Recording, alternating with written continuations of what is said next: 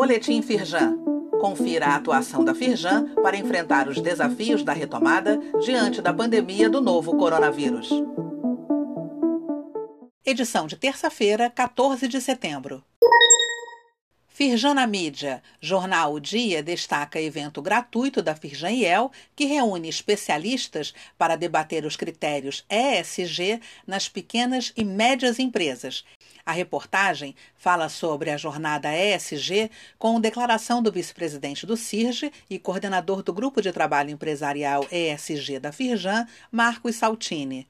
Promovido pela Firjan IEL, o evento online e gratuito começa nesta quarta-feira, dia 15, às 9 da manhã, com a abertura do presidente em exercício da Firjan, Luiz Césio Caetano.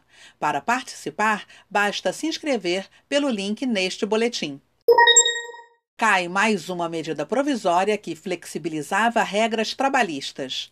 Entre elas está a MP 1046 de 2021, que permitia, por exemplo, adiar o recolhimento do FGTS, determinava novas regras para exames periódicos, antecipação de feriados, férias individuais ou coletivas, entre outras medidas.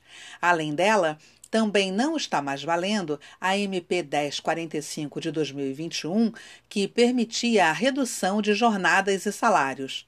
Acesse o link neste boletim e saiba mais no site da Firjan. Não perca o prazo. A entrega da escrituração contábil fiscal deve ser feita até 30 de setembro.